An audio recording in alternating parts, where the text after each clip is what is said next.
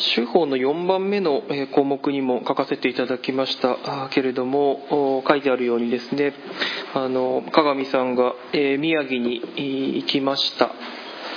で当初あの彼女自身も言ってたと思いますけど土曜日に行く予定だったんですけれども彼女は台風の影響もあって、え、月曜日ですねあの出発したということを聞きました。でそれまでですね月火水木金と彼女があのいろいろな方の教会関係者の家を回って、えー、くださったことあの知ってる方もいるかもしれないんですけれども本当にあのそれがとても助かりましたしそういう彼女の動くですね行動というそういう思いがあの使わされた地でも用いられることを願っています。到着したというですねメールが届いてあのそれを皆様にもお伝えしてほしいということでありましたので、えー、読ませていただきます。報告が遅くなってしまいましたが月曜日の夕方に無事に宮城県登米市に着きました。OM の皆さんが歓迎してくださって荷物を運ぶのも手伝ってくださいました。ずっと雨の道のりでしたが守られたこと皆様のお祈りを心から感謝いたします。また台風の影響による災害がまだ完全に復旧していない地域のことも覚えて、え、お祈りしていますということでありました。で本当にですねあのそういうふうに向こうに行っても心配して乗ってくださること嬉しく思いますし改めて、まあ、今朝もあったんですけれどもあの多くの方がですね教会にお電話をくださって、えー、報道のようなものなのかとかですね教会どうなのか関係者どうなのかという声を聞いております。あ声を聞いておりますね声あのお電話をいただいています。でそれでですねあの今あの言われて思い出したんですけれどもあの以前あの定期的に来ていたあのえー、松山さんとかあと太田さんがいたですねその金谷に丸茂という彼らがあの滞在してた場所があったんですけれどもあのそこがかなりあのすごいダメージを負って、まあ、そういうあのインターネットを使ってのあの募金みたいなそういうところをあの立ち上げてるっていう大変な状況があるということもあの聞いております。やはりそれあの一人お一人ですねそのお家のいろんなことって多分あの親であるとか知り合いとかかなりあのそういうことが、えー、いろんな被害とか何かをしなきゃいけないということがありつつもなかなかやはりこれ人に頼みづらいというのはあると思うんですけれども本当に多くの方があの教会関係者ですね心配してあの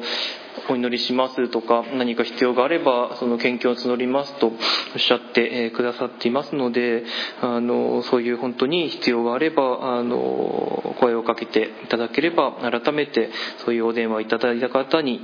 報告とお願いお祈りと支援のお願いということをすることもできるできますので覚えておいてください。えー、今日の箇所ですね、えーと、公開ではなく少しヨナ章を離れてまた、えーと、ある意味で今日だけですけれども主題の説教のような形で話をさせていただきたいと思います。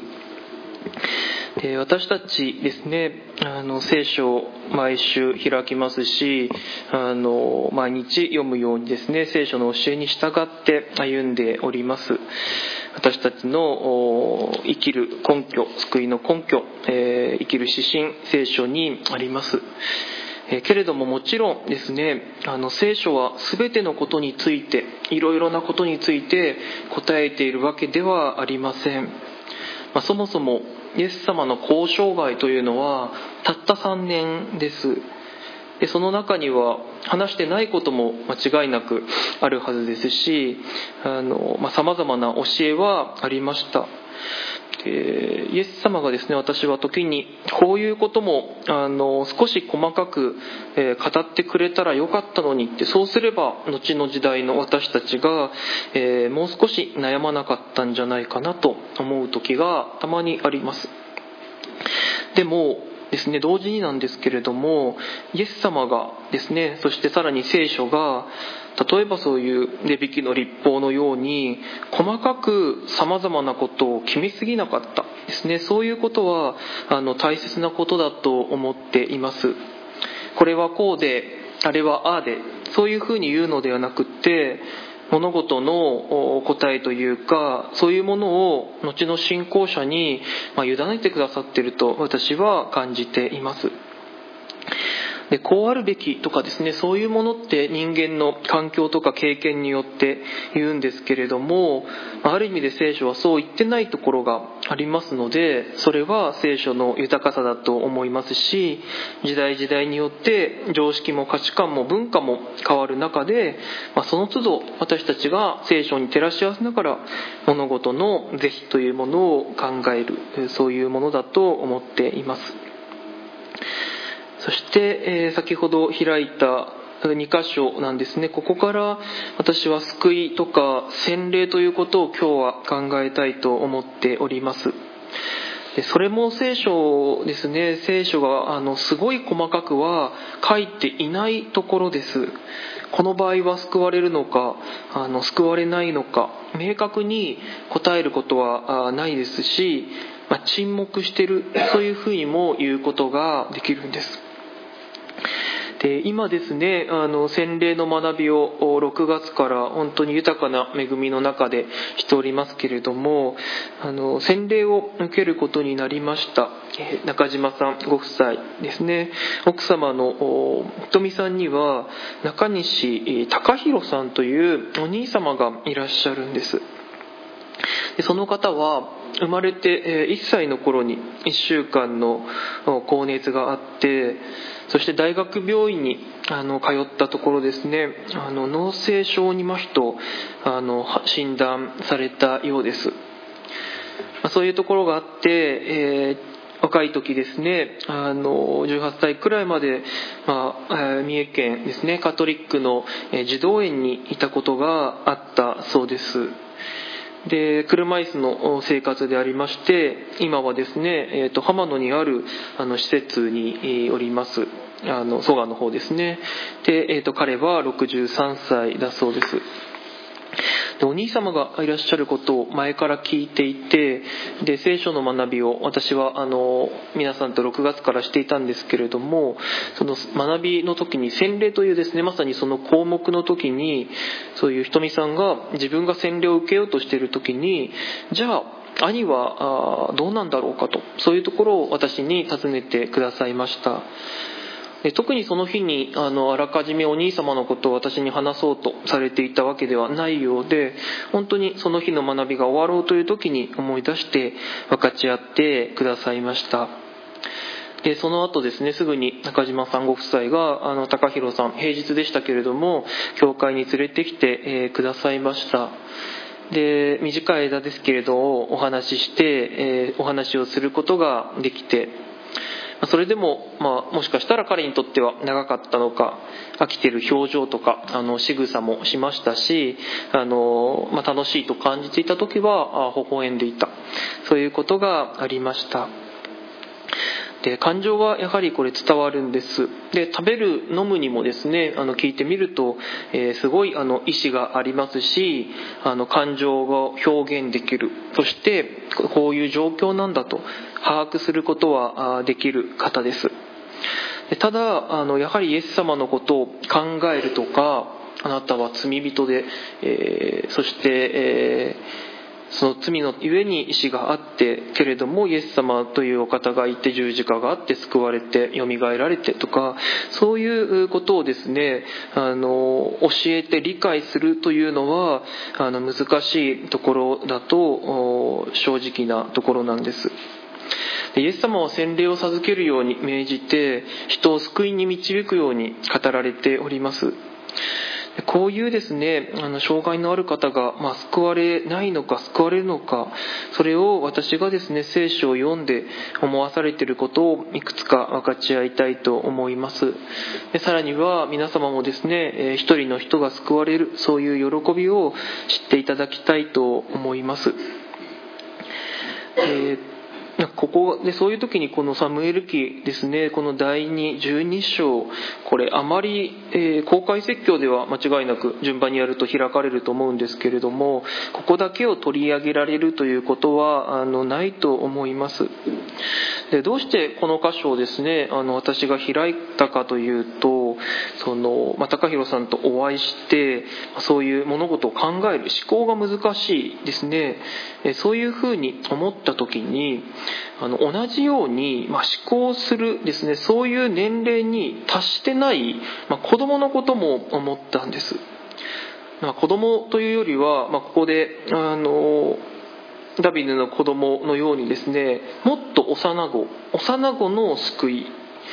でこれがですねやはり私はあの物事を考えるという意味ではあのそういう障害の方とあの同じようなところなんじゃないかなと思いました。でもだからといってこちらも簡単な問題ではありません。大変難しい問題だと思います。あの生まれたばかりの子供が病気や事故で亡くなった時にあのその子の魂はどうなるのかですね。それあの10人の牧師に聞けばあの10人あの10通りの答えかもしれません。私高校生くらいの時にそれをすごい考えたことがあってあのいろいろな人に質問とかをしたことがあってでもあまり何か明確な答えはなかったんです。ただ漠然とやはり神の属性が愛また憐れみであるお方ですから主が良くしてくださるということはあの信じています。信じていましたし今も信じています。そういう時にあのこういうですね子供の救いということを、え読めるそういう箇所を私はあこの第二サムエル記から見出したいと思います。でこれ少し本当はあの前から読むともっと理解ができるんですけれども、えこの箇所の物語というのは、えダビデですね。ダビデ王が、えバテシェバという女性とウリアの妻と、え会員をし結果彼女がその子を宿した時のえその続きの話なんです。で預言者のナタンという人を使わして、えダビデのこの会員をしたという罪のために主は子供を死によって取り去られるということを伝えていました。ダビデはこれに子供のための嘆きとまた悲しみと祈りによって応答する、ま、そういうところなんです。これ不思議なのが結果まあ子供が取り去られてるんですけれども、ま、そこでダビデの嘆きは終わる。どうしてだろうかとダビデのしもべは不思議に思うんですけれども彼らはあ彼は言うあ彼らですねごめんなさい、え、しもべたちはダビデに言いました。これが21節ですね。あなたはなさったのことは一体どういうことですか？お子様が生きておられる時は断食をして泣かれたのに、お子様が亡くなられると起き上がり食事をされるとは。ですね。それに対してのダビデの答えですね。あの子がまだ生きている時に私が断食をして泣いたのは、もしかすると主が私を憐れんでくださり、あの子が生きるかもしれないと思ったからだ。しかし今あの子は死んでしまった。私はなぜ断食をしなければならないのか。あの子をもう一度呼び戻せるだろうか。私があの子のところに行くことはあってもあの子は私のところには戻っては来ないですね。これまず後半なんですけれどもあの子は私のところに戻ってこないとダビデが言っています。でこれはですねあの死んだ幼子が、まあ、生き返るは生き返ることはないということであります。私が考えたいのはその先の言葉ですね。私はあの子のところに行くというえ信仰を持ってるダビデがそう言ったというのは大きな意味があると思います。